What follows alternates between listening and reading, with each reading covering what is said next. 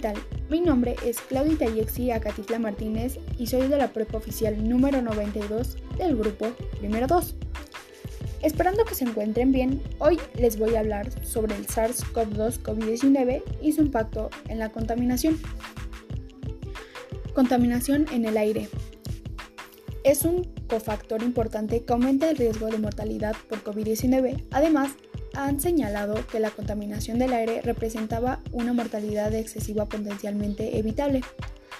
La contaminación del aire produce una vulnerabilidad más alta a las infecciones bacterianas y virales, lo que puede influir en la progresión del brote de COVID-19. El riesgo de mortalidad por COVID-19 se incrementa con la exposición crónica y aguda de la contaminación del aire particularmente a material particulado PM2.5, PM10 y dióxido de nitrógeno. Las poblaciones que viven en lugares con mala calidad del aire son más vulnerables a las epidemias respiratorias, pues la contaminación debilita el sistema inmune y lo hace menos resistente a virus y bacterias. Es fundamental avanzar más que nunca en mejorar la calidad del aire de las ciudades, pues los contaminantes causan efectos en la salud de las personas, además de dañar la vegetación y los cultivos, representando costos económicos elevados. Contaminación ambiental. La pandemia de COVID-19 también ha aumentado el consumo de otros plásticos desechables, como bolsas, botellas de agua, recipientes, para evitar comida a domicilio o embalajes de comercio por Internet. Se ha demostrado que son contaminantes muy persistentes en el medio ambiente y que se acumulan en los organismos vivos. Pueden tener efectos nocivos sobre ellos y sobre las personas, tales como daños neurológicos, disrupción endocrina o cáncer. Los filtros solares.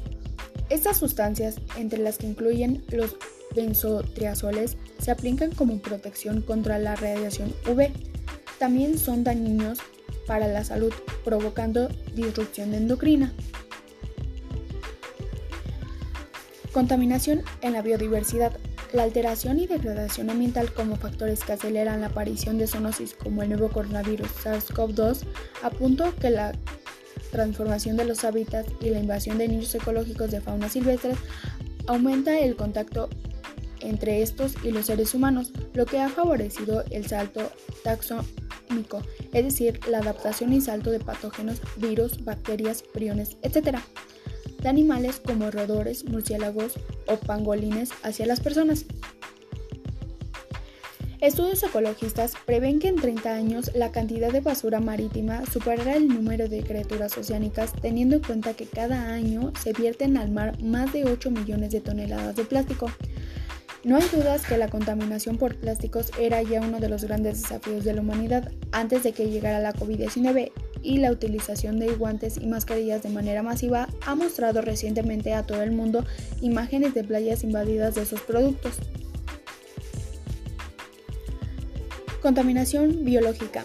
El mundo entero enfrenta una crisis biológica por la COVID-19 originada fundamentalmente por la degradación de los ecosistemas, por lo que debe tenerse en cuenta que la salud humana y la salud ambiental están ligadas. La aparición de COVID-19 ha puesto en evidencia que cuando destruimos la biodiversidad, destruimos el ecosistema que sustenta la vida humana. Cuanto más biodiverso es un ecosistema, más difícil es que un patógeno se propague rápidamente o domine. La pérdida de biodiversidad brinda la oportunidad de que los patógenos pasen entre los animales y las personas.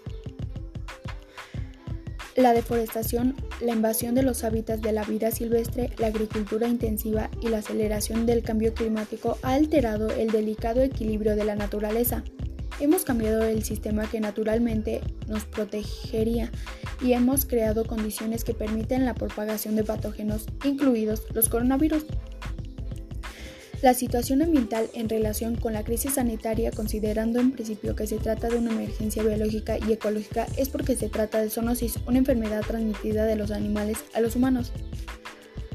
Las situaciones se originan por dos razones de carácter ambiental, la afectación de los ecosistemas, del equilibrio de los paisajes, los bosques y las selvas. Porque normalmente los patógenos en un ecosistema están siempre bajo control y es ese un rasgo de un ecosistema sano.